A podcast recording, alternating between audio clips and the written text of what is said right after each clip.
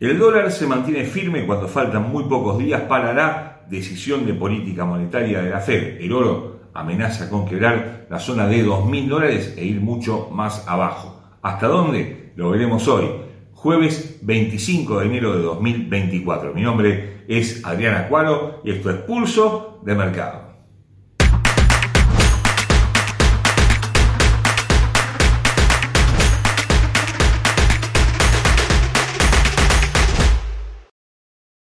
Antes de continuar con este análisis, te recordamos como siempre que nuestros videos son de carácter meramente educativo y que ganancias pasadas no garantizan ganancias futuras.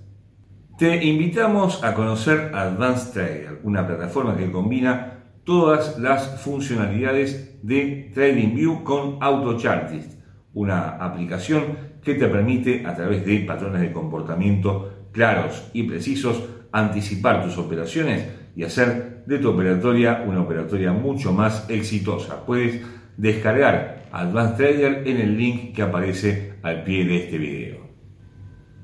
Ha comenzado la primera temporada de decisiones de política monetaria de los bancos centrales. El Banco de Japón ya se expidió, lo hace este jueves el Banco Central Europeo y la próxima semana puntualmente el día miércoles la Fed, eh, que bueno, justamente acapara la atención de todos los operadores, mantiene una tasa de interés muy alta en el 5.5% y la especulación no es si va a seguir aumentando o no, sino cuándo comienzan los recortes. Y bueno, si bien muchos descontaban que sería en marzo la primera decisión de este tipo, lo cierto es que esa posibilidad se ha ido desvaneciendo con el paso de los últimos días y a través de distintos informes que dan cuenta de una solidez importante de la economía estadounidense que no permite a la Fed, digamos, eh, ir bajando la tasa en forma progresiva como lo pensaba hacer desde inicio de año, sino bastante más adelante. Todo este escenario está generando un alza del dólar en prácticamente todos los frentes que sin embargo se hace más visible, más tangible en algunos activos que en otros. En cuanto a las monedas principales, el euro no logra superar la zona de 1,09 en forma concluyente, la libra esterlina que se acerca pero no puede con 1,28 y el yen que una y otra vez intenta recuperarse pero no puede eh, alejarse de la zona de 147-148. Y en las materias primas, por supuesto, el panorama es similar. El oro que se acerca nuevamente a los 2.000 dólares la plata y el platino que veremos luego están acompañando su movimiento y ya entrando en materia el petróleo, un petróleo que viene de alguna forma tironeado eh, desde ambos eh, sectores, tanto los que quieren que suba como los que quieren que baje. Los bancos centrales, por supuesto, buscan tener un petróleo lo más bajo posible porque le quita presión a eh, los datos de inflación a futuro, pero claro, los países productores, la OPEP más Rusia, en este caso, están intentando estabilizar su precio y si se puede, por supuesto, llevarlo más arriba. Por eso los distintos recortes que se han anunciado de producción de petróleo en los últimos meses están dando algún tipo de fruto y vemos como el West Texas, los futuros West Texas están operando por encima de los 75 dólares hoy jueves, pero con una perspectiva que todavía puede estirar sus ganancias bastante más más allá, ¿eh? buscando la zona de 78, 79 dólares durante los próximos tiempos. Claro, hay distintos conflictos que están también influyendo en, esta, en este alza de la materia prima, entre ellos el que está sucediendo en Medio Oriente, donde hay distintos grupos fundamentalistas que están atacando buques comerciales en el Mar Rojo, impidiendo que pase libremente el petróleo de Oriente a Occidente por el canal de Suez. Esto obliga a pasar por el sur de África, por el Cabo de Buena Esperanza y por supuesto esto encarece los costos de transporte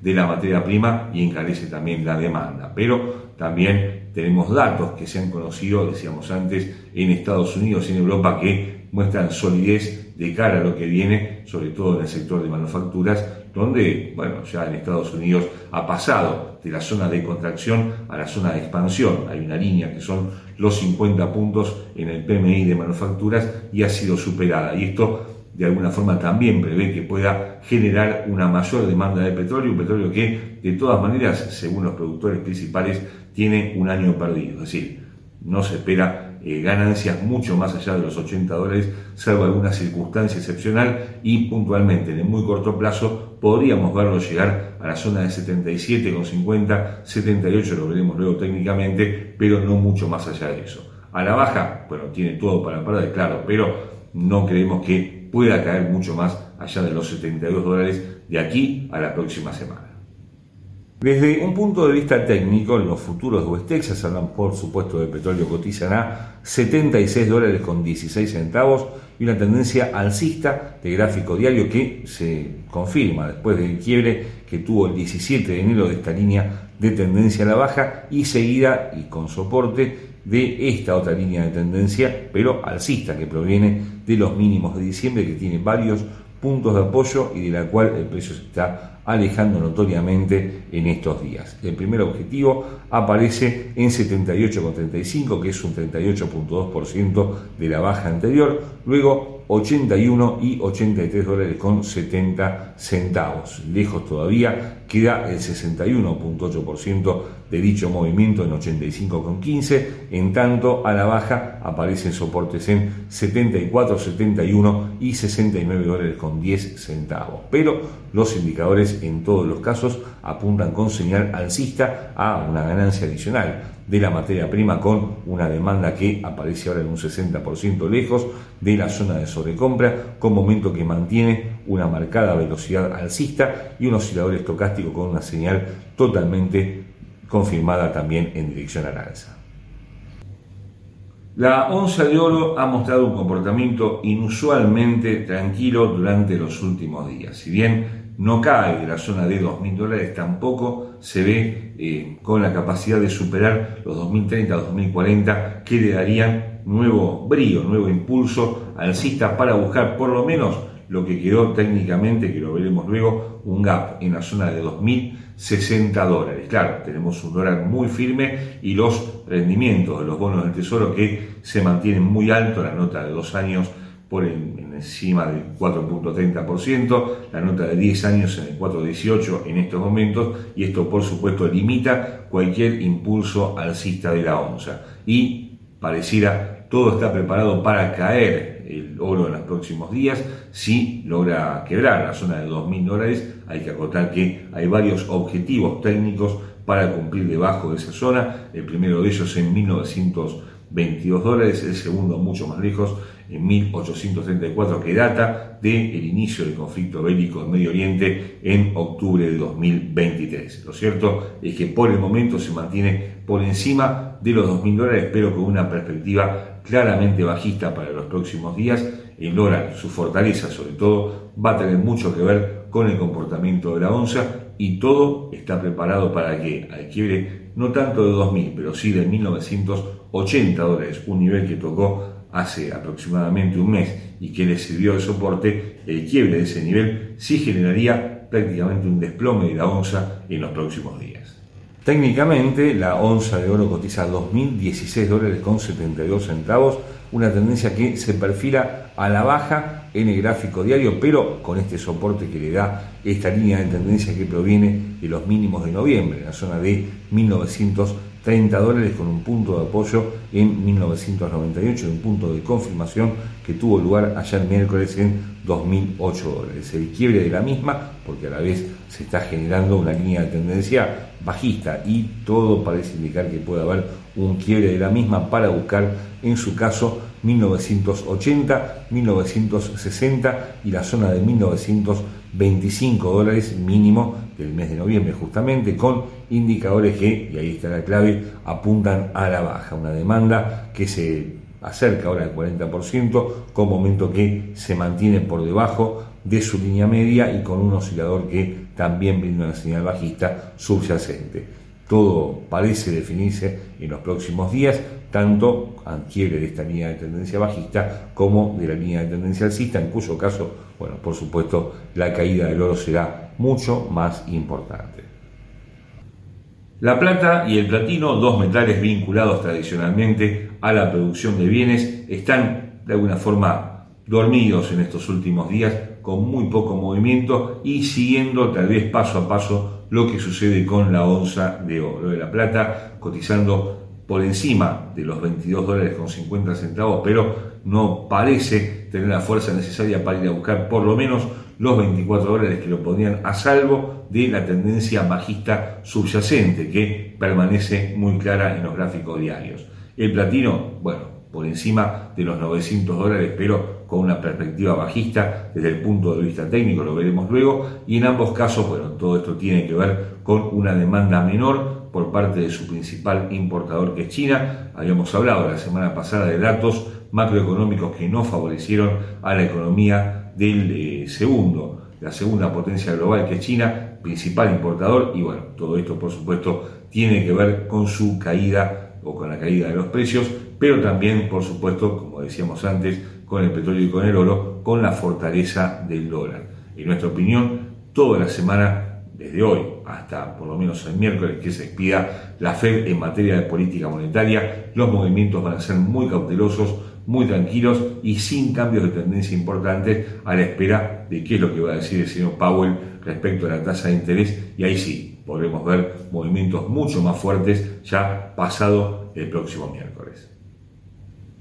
Desde un costado técnico, la plata cotiza 22 dólares con 81 centavos y la tendencia bajista de gráfico diario guiada por esta línea de tendencia en esa dirección que proviene de los máximos de diciembre, por encima de los 25,80 dólares, con varios puntos de apoyo, el último de los cuales lo estamos viendo en estos momentos, ¿eh? en 22,80. El quiebre de la misma generaría un cambio de tendencia para buscar 22,95, 23,40 y 23 dólares con 80 centavos. A la baja 23,15, los mínimos de la semana hasta el momento en 21,85, más abajo 21,40. Los indicadores favorecen a la plata con una demanda que se acerca ahora al 50% como aumento que ya aparece en su línea media y con un oscilador estocástico que brinda señal alcista y pareciera todo estar preparado para el quiebre de esta línea y un, nuevo ciclo alcista del metal en los próximos días. En cuanto al